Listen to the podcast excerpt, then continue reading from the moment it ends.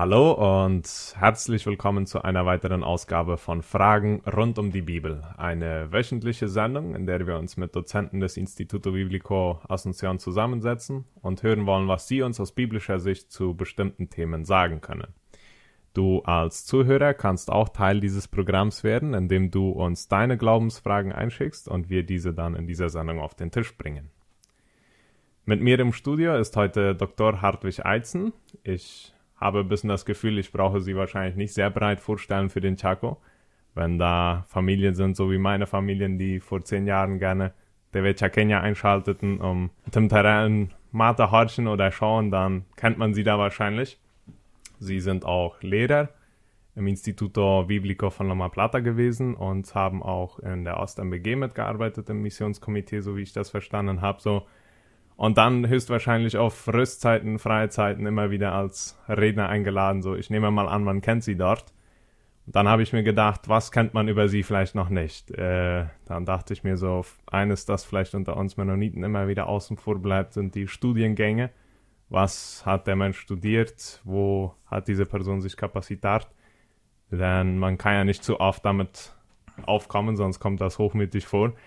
So, ich dachte mir so, ich stelle sie kurz aus ihrer studierten Seite vor und dann können wir in das Thema einsteigen. Sie haben ihre Licenciatura in Buenos Aires gemacht, im Instituto Biblico von Buenos Aires. Dann noch zwei Maestrias, eine in Buenos Aires im Seminario Internacional Teológico Bautista und eine weitere mit Schwerpunkt im Neuen Testament in Fresno. Dann noch einen Doktortitel in interkulturelle Studien an der Trinity International University und sind jetzt hauptsächlich als Lehrer im IBA tätig. Ähm, hier in Asunción kennt man sie wahrscheinlich eher daher, dass sie mal der Direktor der Institution waren und jetzt auch Dozent und dann halt Leiter vom Instituto Aquila y Priscilla. So, und gut, Sie hier zu haben. Herzlich willkommen hier, Hartwig. Danke, Thomas, und einen herzlichen Gruß an all die Zuhörer im Chaco. Ich liebe den Chaco, ich fühle mich noch immer als Chaqueño. Ich sage manchmal, ich weiß nicht, ob die Leute mich noch als Chaqueño ansehen, weil die neue Generation, die herangewachsen ist, so wie deine und andere, ja, die wissen nicht, dass wir da mal gewohnt haben. Aber der Chaco liegt mir immer am Herzen und ich wünsche, dass ich meine, meinen Ruhestand da verleben kann, wenn es mal so weit kommt, ja. Muy bien. Wir wollen in der heutigen Ausgabe etwas über Ruf und Sendung sprechen. Dieses Thema kommt ja immer wieder vor, wenn wir uns die Frage stellen, welches ist denn jetzt Gottes Plan für unser Leben? Oder wenn wir uns vielleicht ein bisschen der heutigen Zeit anpassen wollen, die von, dem, von der Geschäftskultur geprägt ist, dann reden wir vielleicht von der Vision unseres Lebens. Also was ist die Vision Gottes für unser Leben? Und ich stelle mir so vor, dass dieses Thema auch ein Thema ist, das sie schon sehr oft beschäftigt hat. Sie sind in mehreren Gemeinden bereits im Missionskomitee tätig gewesen. Und da kann ich mir vorstellen, kommen die verschiedensten Missionsrufe zusammen und man muss unterscheiden, welches von diesen Missionsrufen ist jetzt wirklich einer, der von Gott kommt und welcher entspringt ein bisschen mehr dem Reisefieber, stelle ich mir so vor. So könnten Sie uns vielleicht etwas in dieses Thema einleiten? Worum geht es, äh, wenn wir über das Thema von Ruf und Sendung sprechen? Ja, da hast du das schon richtig interpretiert. Viele Leute, die sagen, einen Ruf zu haben, äh, das äh, hört sich manchmal ganz abenteuerlich an. Ja, ich äh, sage es so, es gibt Leute, die haben einen geografischen Ruf, die sagen, Gott hat mich nach Afrika gerufen oder ganz spezifisch zu einem Land, Gott hat mich nach Kenia oder Uganda gerufen. Es gibt Leute, die haben einen ministeriellen Ruf, also sagen, Gott hat mich gerufen, ein Evangelist zu sein. Mhm. Ja, und wenn man sie dann sagt, ähm, hier gibt es eine andere Arbeit für dich, wir haben im Moment ist keine Stelle frei als Evangelist, dann interessiert sie das nicht, weil äh, das ist der Ruf, ja. Mhm. Und dann gibt es Leute, das sage ich mal, die haben einen Ruf zur Größe. Ja, dass äh, ein junger junger Student der Bibelschule sagte mir mal, dass Gott ihn gerufen hatte, größer zu sein als Dante Gebel. Für diejenigen, die Dante Gebel nicht kennen, das ist ein argentinischer Pastor, der Erste, der es mal hinkriegt, das größte Stadion Argentiniens mit Jugendlichen zu füllen, ja, für eine christliche Veranstaltung. So, ähm, das fand ich dann wirklich, ähm, ja, sehr abenteuerlich. Eine, also das sollte man jetzt übertreffen wollen, ja. Und ich denke mal, in der Bibelschule, wo ich schon viele Jahre tätig bin, da war es früher so, dass alle Studenten mussten von ihrem Ruf erzählen im Eingangsinterview oder wo sie sich vorstellten. Und solange das ein Muss war, haben das auch alle gemacht. Ähm, wir haben dann irgendwann festgestellt, dass wahrscheinlich nicht alle hundertprozentig die Wahrheit gesagt haben, sondern vielleicht eher, weil das äh, halt ein Muss war, dann irgendeine Begebenheit erzählt haben, wo sie mal in der Sonntagsschule etwas gehört haben und in dem Moment spürten sie dann den Ruf und so weiter, ja. Oder äh, jemand zeigt auf eine Landkarte mit dem Finger auf irgendein Land und in dem Moment wussten sie, dass Gott sie dahin gerufen hatte. Das gibt hunderte Möglichkeiten und vielleicht hat jeder Christ das auch anders erlebt. Meistens denke ich so, die, die Studenten, die in die Bibelschule kommen, die würde ich in drei Kategorien einteilen. Das sind diejenigen, die beim Eintritt schon den Ruf klar haben, ja, also ganz genau wissen, weshalb sie da sind und was sie tun wollen. Dann sind es diejenigen, die während des Studiums einen Ruf bekommen oder diesen entdecken. Und dann gibt es noch die dritte Gruppe, die auch nach dem Studium den, den Ruf noch nicht ganz klar haben. Und die tun mir besonders leid, weil die stehen natürlich unter dem größten Druck. Die Gemeinden, von wo sie gekommen sind oder wo sie dann hingehen, die fragen dann immer wieder, naja, was ist jetzt dein Ruf und so weiter. Und äh, ich habe gemerkt, dass es bei einigen Leuten, wenn sie mal ihre Arbeit wechseln, sagen wir jetzt mal, jemand ist Missionar in Jalvesanga und auf einmal wird er dann, ja, wechselt über zu Radio Obedira oder so etwas, dann gibt es immer wieder Leute, die sagen, war dein Ruf nicht zu den Indianern, ja, oder umgekehrt, wenn jemand in der Radioarbeit war und auf einmal macht er dann was anderes, da wird dann oft der Ruf von diesen Leuten hinterfragt, ja. Und ich denke, da haben wir äh, ein Problem, und äh, wenn dieses Programm so schön heißt, Fragen rund um die Bibel, in vielen Fällen gehen wir davon aus, dass die Bibel ganz klar von einem Ruf spricht.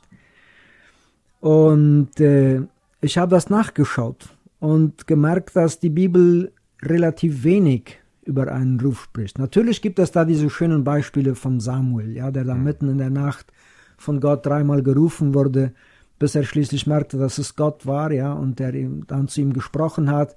Ich denke, davon träumen die meisten Christen, ja, dass Gott so direkt zu mir spricht und sagt, dies sollst du tun, oder die Propheten, die dann äh, gerufen wurden von Gott. Aber für einen Dienst gerufen zu sein ähm, und schon besonders für eine bestimmte Situation oder einen bestimmten Ort, das finden wir eher selten. Und natürlich werden jetzt die aufmerksamen Bibelleser gleich sagen, ja, was ist da mit dem Jonah und so weiter, ja. Ähm, ich werde nachher darüber sprechen, dass ich, es für mich einen Unterschied gibt zwischen einem Ruf und einer Sendung. Ja. Ich denke, der Jonah wurde gesandt, so sagt die Bibel es auch ganz konkret, ja, dass mhm. Gott ihn da nach Ninive sandte. Äh, und das ist für mich nicht nur ein Wortspiel, Einige sagen, ja, das ist ja gehupst wie gesprungen, sagt man dann so. Ja, also es ist, ist doch dasselbe. Ist nicht ganz dasselbe. In Markus Kapitel 3, Vers 13 und 15 haben wir diesen schönen Text, wo es so sagt, und er, das meint Jesus, steigt auf den Berg und ruft zu sich, die er wollte. Da haben wir einen Ruf, ja, ruft zu sich, die er wollte. Und sie kamen zu ihm. Und er berief zwölf, damit sie bei ihm seien und damit er sie aussende zu predigen und Vollmacht zu haben, die Dämonen auszutreiben.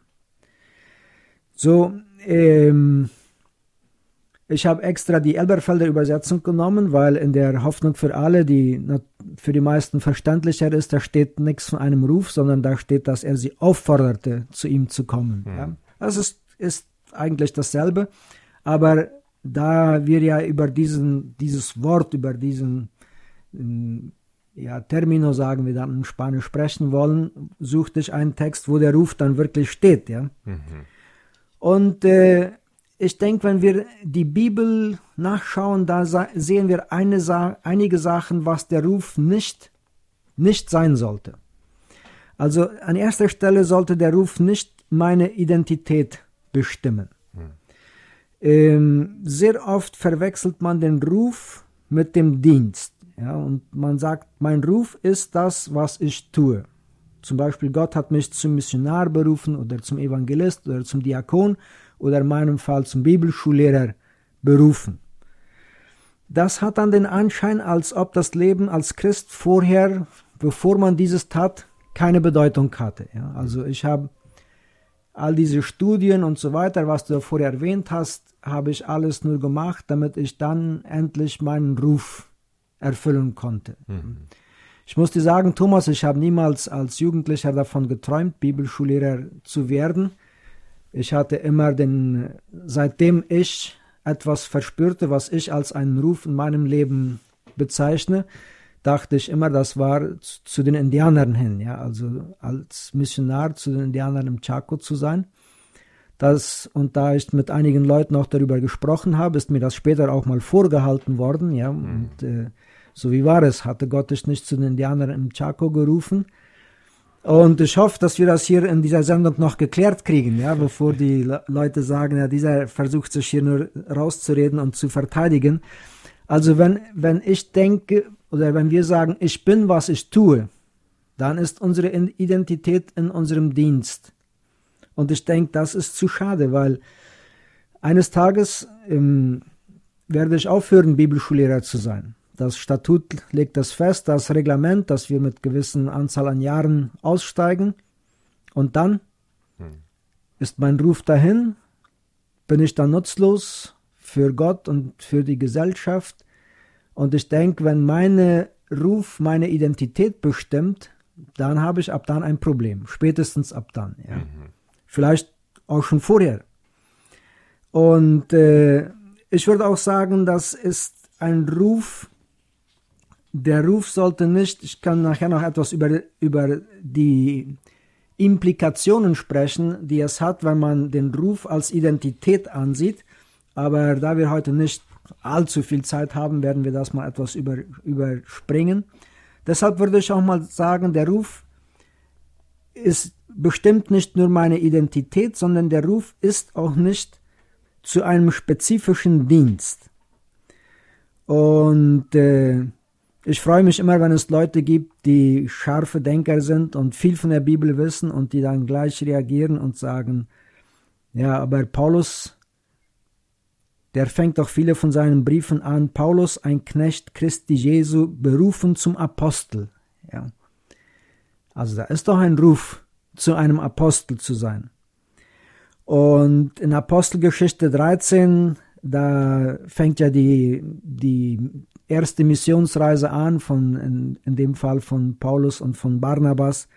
Da sagt es so, als sie aber dem Herrn dienten und fasteten, sprach der Heilige Geist, sondert mir aus Barnabas und Saulus zu dem Werk, zu dem ich sie berufen habe. So, da haben wir jetzt zweimal das Wort berufen. Hm. Warum behauptet Hartwig da nun, das ist nicht zu einem besonderen Dienst?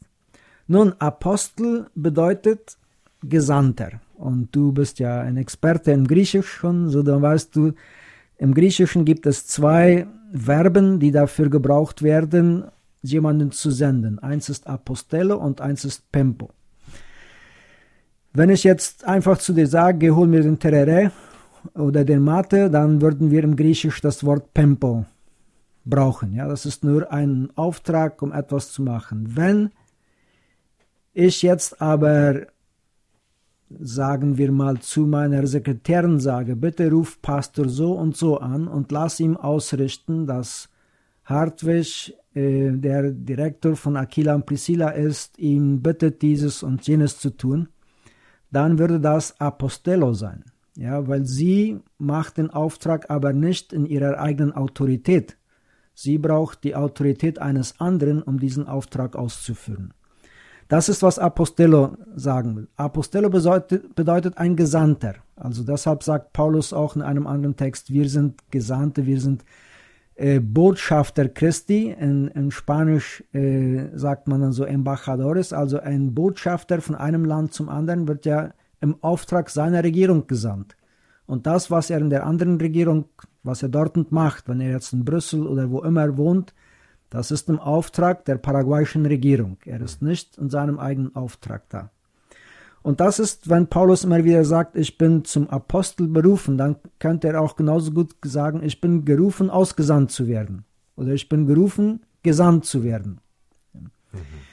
Ähm, das gibt uns so den Begriff, zu dem ich kommen will, dass er sagt, ich bin immer bereit, oder die Feuerwehrleute oder Ärzte und so würden sagen, ich bin immer rufbereit. Mhm. Ja. Ich bin bei Jesus und so wie das da der Text in Markus sagte, Jesus rief diese Jünger, damit sie bei ihm sein sollten. Und das, denke ich, ist der Ruf, den jeder Christ hat. Mhm. Da ist es egal, ob du Missionar, ob du Diakon, ob Pastor oder ob du Melker bist oder was immer. Jeder Christ hat den Ruf, bei Jesus zu sein. Und wenn wir bei Jesus sind, dann sendet er uns aus, gewisse Sachen zu tun. In diesem Fall zum Beispiel, du bist ein Gesandter, um dieses Radioprogramm zu machen.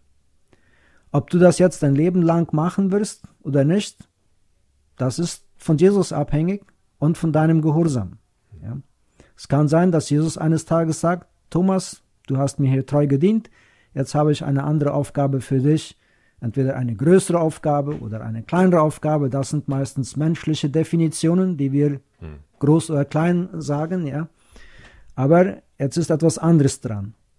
Und wenn du dann ein gehorsamer Christ bist, dann versteifst du dich nicht und strampelst und sagst, nein Herr, du hast ja mich hierhin gerufen, sondern du sagst, das ist okay, du bist derjenige, der sendet. Ja? Mhm. So, wir als Mennoniten haben ja nicht eine gute Militärkultur.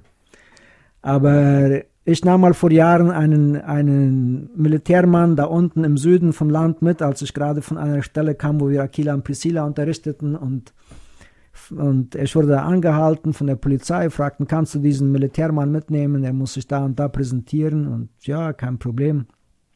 So unterwegs fragte ich dann, wo, wo sollst du hin? Na, Curusu de Erro. Okay, ich weiß, das ist eine gefährliche Gegend, ja. Ich bin in, da ist EPP tätig und so weiter und äh, ich bin mal in der Zone gewesen und das ist die einzige Kommissarie am Land, die ich gesehen habe, die eine hohe Mauer davor hat, weil sie schon mal mit mit Kugeln gesegnet wurde von vorbeifahrenden Fahrzeugen. Ja. So, und ich hab, hatte schon mitbekommen, dass, dass er eine Frau hat und ein zweijähriges Töchterchen und so. Und er sagt, ich bin dazu bestimmt worden, da auf die, bei der Kommissaria Wache zu stehen. Und habe ihn gefragt, und hast du nicht Angst davor? Äh, ja, doch, schon etwas, sagte er. Und warum machst du es? Dann schaut er mich so ganz entgeistert an, ja, und ich bin Soldat, sagt er. Also als Soldat fragt man nicht weshalb und fragt nicht wohin und fragt nicht warum, sondern man macht einfach, ja. Ich habe mir so gedacht, wenn wir Christen doch alle diesen Gehorsam hätten, ja, deshalb sagt Jesus vielleicht auch, als er mit diesem römischen Hauptmann da zusammentraf, diesen Glauben habe ich in Israel nicht gefunden, ja. Mhm. Also für die Leute ist einiges so klar, man macht das einfach, wo man hingeschickt wird. Und äh, wenn wir davon schon sprechen, dann würde ich die dritte Sache sagen, ich denke, der Ruf ist nicht zu einem spezifischen Ort. Ähm, ich weiß, jetzt nehme ich etwas den Wind aus den Segeln von diesen Jugendlichen, besonders die sich vorbereiten, um einen Missionsdienst in einem anderen Land zu machen. Und das ist auch nicht schlecht. Das dürfen sie gerne machen. Aber in der Bibel finden wir dieses eigentlich selten, ja, oder gar nicht. Zum Beispiel Paulus und seine Gefährten besuchten viele Städte aber nur einmal davon erhielten sie einen konkreten Ruf und das war, als Paulus eines Nachts schlief und da einen Traum hatte, wo ein Mann aus Mazedonien am anderen Ufer steht und ihn rief, komm herüber und hilf uns. So, war dies jetzt Paulus sein Ruf für sein Leben? Er ging dahin, aber laut der Bibel blieb er an Korinth knappe anderthalb Jahre. Sowieso blieb er nicht den Rest seines Lebens da, wenn er so einen klaren Ruf hm. dahin gefunden, bekommen hatte, ja. Also wir würden sagen, so Paulus, jetzt weißt du, wo du zu bleiben hast. Dies war nicht die Stelle, wo er am längsten blieb, in, Ephe, in Ephesus, Ephesus, äh, wie immer die Betonung ist, da blieb er drei Jahre. Aber auf keiner Stelle ist er länger als drei Jahre geblieben. Ja, also wir wissen nur von Ephesus drei Jahre, Korinth anderthalb. Und sonst aus den meisten Städten flog er nach drei Wochen schon achtkantig raus. Hm. Also, welches war jetzt sein Ruf? Die Leute könnten ja sagen, nach, wenn er nach drei Jahren geht oder nach anderthalb Jahren, hey Paulus, warst du nicht gerufen davon? Und er würde ihnen sagen, ich bin ein Apostel, ich bin ein Gesandter, ich gehe dahin, wo der Chef mich hinschickt. Hm. Und wenn er das nicht getan hätte, wären viele Orte, die wir heute wissen, dass Gemeinden gepflanzt und gegründet wurden, die wären wahrscheinlich nie, nie geschehen, ja. Mhm. Das kann aber natürlich sein, dass Gott eine Person sendet zu einer Gemeinde und sagt, ich möchte, dass du da 30 Jahre jetzt mal Gemeindeleiter bist, ja, oder 25 oder was immer. Kein Problem damit. Ich behaupte, nach dem, was ich in der Bibel sehe, dass der Ruf zu einer Person hin ist. Und diese Person ist Jesus Christus. Ja, so wie wir das hier gelesen haben.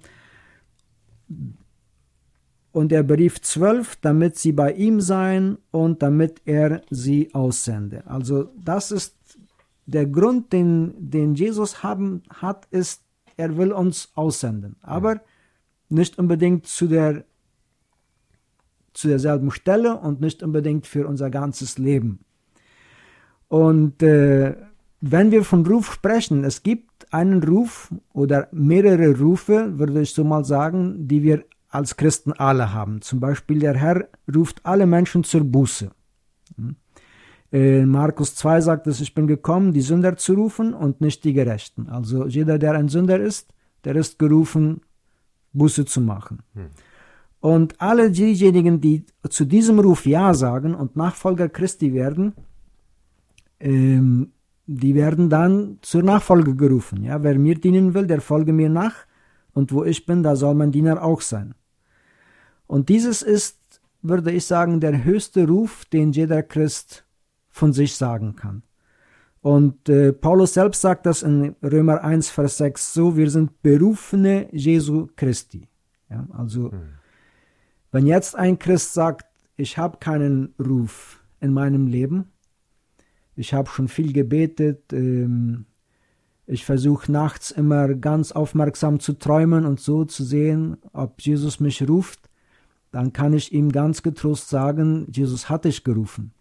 In dem Moment, wo du sagst, ich gebe mein Leben Jesus, in dem Moment bist du ein Nachfolger Jesu, in dem Moment bist du berufen, bei Jesus zu sein. Hm. Unsere Gefahr ist, dass wir uns dann immer wieder abwenden etwas von Jesus und dass wir etwas weiter abkommen und dann wird die Stimme Jesu immer schwächer. Ja, den hören wir nicht mehr so genau, wenn er etwas zu uns sagt.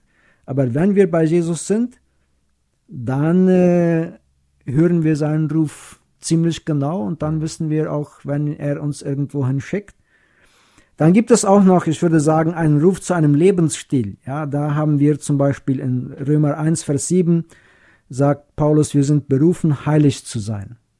Also es gibt einen Ruf zur Heiligkeit. Der ist für alle Christen da. In Galater 5 sagt er, ihr seid zur Freiheit berufen. Wir sind berufen, in Freiheit von der Sünde zu leben. In Epheser 1 sagt er, zu welcher Hoffnung ihr von ihm berufen seid. Also wir sind auch zur Hoffnung berufen. Und in 1 Timotheus 6 sagt er, ergreife das ewige Leben, wozu du berufen bist.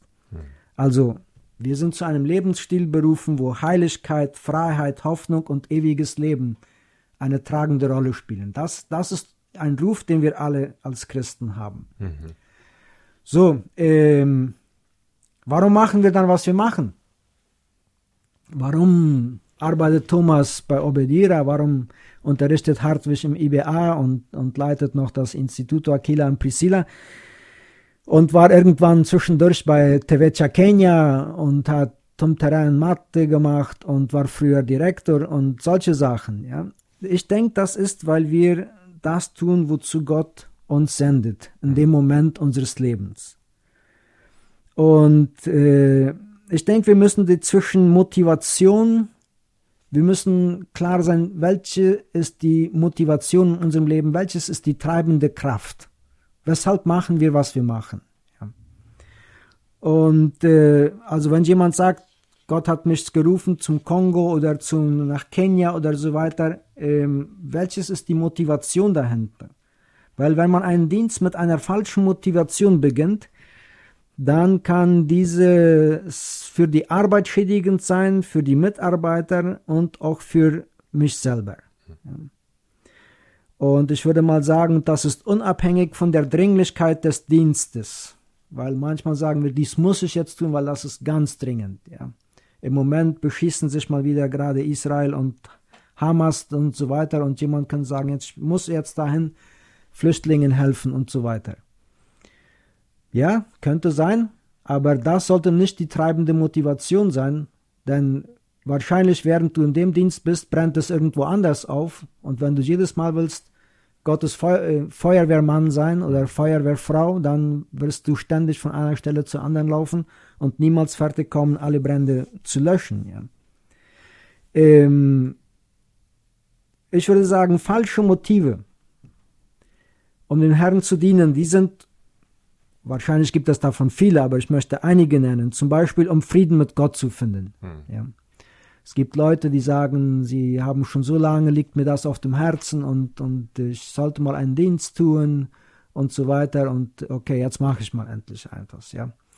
Ähm, ungefähr so, dann hört Gott vielleicht auf, ähm, mich zu schieben, mich zu drängen, äh, im Traum zu mir zu sprechen oder mir an, an Träume zu schicken und so weiter. Es ist schön, wenn wir im Dienst Frieden mit Gott finden, aber ich würde sagen, das sollte nicht die Motivation sein, um einen Dienst zu beginnen.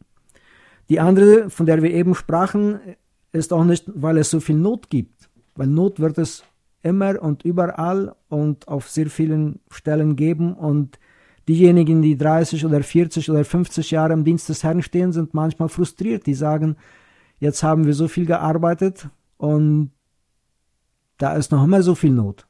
Vielleicht ist die jetzt nicht mehr auf derselben Stelle, aber die ist jetzt woanders, ja.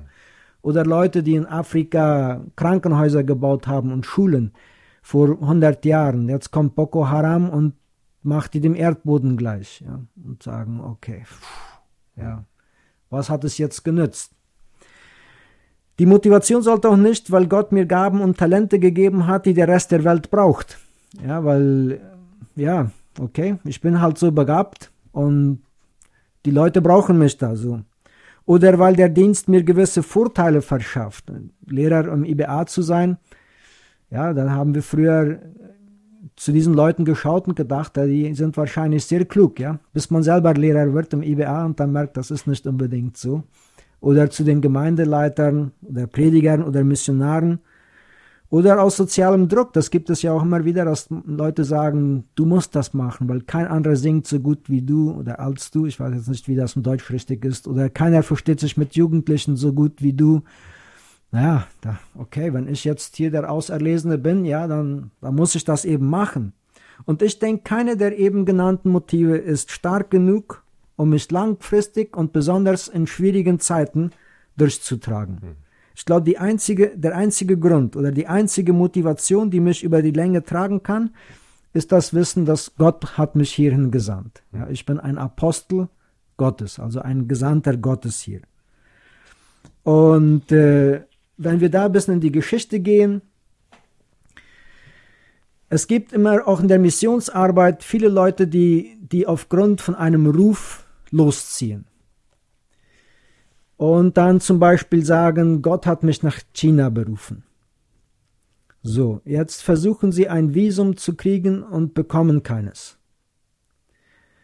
Und äh, anstatt dann ihre Interpretation zu hinterfragen, dann wird Gott und Gottes Macht hinterfragt. Naja, wenn Gott mich gerufen hat, dann müsste er doch auch die, das chinesische Konsulat dazu bewegen, mir ein Visum zu geben. Das kann er doch. Ja, natürlich kann er das. Hat es aber nicht gemacht. Also, ich sehe da immer wieder Leute, die dann sich frustriert zurückziehen von dem Ganzen und sagen, okay, dann hilft dir das alles nichts. Oder das gibt eine Reihe muslimische Länder, die ziemlich äh, geizig sind mit Visums geben an Ausländer, ja, und, und interessanterweise, wo aber Missionare fehlen und Leute, die dann kein Visum bekommen, um da einzuziehen, zu gehen, die fangen dann an, an diesem ganzen Sache zu zweifeln. Ja, stimmt das dann? Existiert Gott wirklich? Spricht er noch? Ruft er? Er hat mich doch, ich hatte das so klar, dass ich dahin gehen sollte und jetzt geht das nicht. 1948 wurde China kommunistisch. In dem Moment gab es ähm, tausende Missionare in China aus dem Westen. Die mussten alle innerhalb eines Jahres das Land verlassen. Und äh, es war interessant, wie unterschiedlich diese Missionare darauf reagiert haben. Es gab Missionare, für die war es klar, dass ihr Ruf nach China war. Also Gott hatte sie gerufen, nach China zu sein. Jetzt wurden sie rausgeworfen. Und bei vielen setzte dann eine Depression ein. Viele wussten nicht mehr, was sie jetzt mit ihrem Leben tun sollten. Der Ruf ist weg, mein Lebensziel ist weg, meine Motivation ist weg. Jetzt sitze ich hier wieder in den USA oder in England oder in Deutschland und was mache ich jetzt? Und es kam so weit, dass einige und aufgrund ihrer Depression und so auch Selbstmord begangen haben. Und es gab andere Leute, die hatten das klar, Gott hatte sie nach China gesandt, geschickt, würde wir sagen. Mhm. Ja. Und die wurden auch rausgeworfen, sie kamen zurück und jetzt stelle ich mir das mal so etwas militärisch vor, ja, knallten die Haken zusammen, Hand an die Mütze und sagten, hier bin ich Herr, wohin geht es jetzt? Hm. Und diese Leute, die wurden dann nach anderen Ländern geschickt und haben da mit großem Segen noch 10, 20, bis 30 Jahre für den Herrn gewirkt und hatten kein Problem damit, dass sie noch eine andere Sprache lernen mussten, dass sie sich an, eine andere Kultur aneignen mussten, weil für sie war es klar, dass jetzt war ein Auftrag zu Ende und jetzt fängt ein neuer Auftrag an. Hm. Und ich denke, das ist, was Jesus uns sagen will, indem er, wenn er seine Jünger ruft und sagt, ich will euch senden, weil wir sehen auch, dass er das mit seinen Jüngern tut. Wenn ich denke an Johannes und an Petrus, mal ganz konkret, ähm, da die letzten Wochen vor seiner Kreuzigung, also eine, nicht mal eine Woche vorher, schickt er die zwei, einen Esel zu holen. Also das war jetzt wirklich nicht, würden wir mal sagen, die große Sache für Jünger Jesu, die schon drei Jahre mit dem Meister gegangen waren, ja. Ähm, sie hätten Grund gehabt, ihm zu sagen, Jesus, weißt du, das ist etwas erniedrigend für uns, da einen Esel durch die Stadt zu ziehen. Äh, einer zieht, der andere schiebt. Und äh, die Leute denken, wir, wir haben ja schon Dämonen ausgetrieben, wir haben schon Kranke gesund gemacht und alles. Könntest du uns nicht eine etwas andere Aufgabe geben? Dies könnten ja auch andere Leute machen. Wir sehen nichts davon, dass sie protestiert haben, sie gingen den Esel holen, dann schickt er sie in derselben Woche nochmal ein Abendbrot vorbereiten, ein Asado, ein Schafsasado, würden wir sagen, das, was in die Geschichte als das Abendmahl eingegangen ist, ja, was in Wirklichkeit das Passafest war. Und einige Wochen später dann sagt er ihnen so, jetzt schicke ich euch in die ganze Welt und mache zu Jüngern alle Völker. Ja. Und für uns ist da ein Riesenunterschied. Eins ist der Missionsbefehl. Ja, das ist, das ist, was ein Christ macht, aber nicht Esel holen oder ein Zimmer ausfegen und fertig machen. Und für Jesus ist das irrelevant. Wer bereit ist, den Esel zu holen und das Zimmer auszufegen, der ist auch fähig, die Welt zu evangelisieren. Und wir wissen, wie diese elf Jünger die Welt verändert haben, also über die letzten 2000 Jahre. Und wer bereit ist, ein Klo zu putzen irgendwo in der Kirche oder in einem Missionarshaus oder wo immer, der ist fähig, nachher Missions Lehrer zu sein oder Pastor oder Gemeindeleiter oder was immer. Für Jesus ist das nicht ein großer Unterschied. Wir machen den Unterschied da. Ja. Und deshalb würde ich ähm, die Zuhörer Mut machen, bleiben wir dicht bei Jesus und hören wir, wohin er uns schickt. Und wir werden große Freude und Zufriedenheit erleben auf dem Platz, wo er uns hingeschickt hat. Ich weiß nicht, ob ich jetzt schon zu lange gesprochen habe. Ich habe hier keine Uhr vor mir, Thomas. Das ist sehr gut so. Äh, so der Ruf, den wir verspüren sollten, ist mehr zu Jesus hin, um dann bereit zu sein, dahin gesendet zu werden, wo er uns haben möchte. So verstehe ich die Bibel, ja. Es gibt dann Leute, die sagen, dann Hartwig hat gesagt, es gibt keinen Ruf und so. Nee, das stimmt nicht. Ich sage, so verstehe ich die Bibel. Ja. Ähm, ja, in der Bibel gibt es Ruf Gottes. Gott rief Abraham zum Beispiel und so weiter. Und dann sandte er ihn wohin, ja. Mhm. Also wir sehen dieses, diese Interaktion könnten wir mal sagen, ja, von dem Ruf, komm zu mir und dann schicke ich dich wohin. Mhm. Ja, das sehen wir immer wieder. Und das war auch mit Jonah der Fall, ja. Gott rief Jonah, aber er sandte ihn zu einer Stadt. Mhm. Und Jonah, wahrscheinlich war er nicht dicht genug bei Gott. Er dachte, man kann, man kann sich vor ihm verstecken, ja, und mhm. musste eine, musste etwas anderes lernen daraus. Mhm. Also, ähm, ich würde sagen, ich, ich nehme niemandem den Ruf weg. Wenn jemand sagt, Gott hat mich gerufen dahin, ich respektiere das immer so, aber ich möchte nicht, dass Leute frustriert sind, wenn irgendetwas sie verhindert. Ähm, ja, zum Beispiel, wenn ich eines Tages meine Stimme verliere hm. und, und meine Arbeit ist sprechen, ja, also unterrichten und so weiter. Was ist dann? Ist mein Ruf weg? Nee, nee. Ich, mein Ruf ist zu Jesus hin, ja. Dann hm. gehe ich ihn fragen.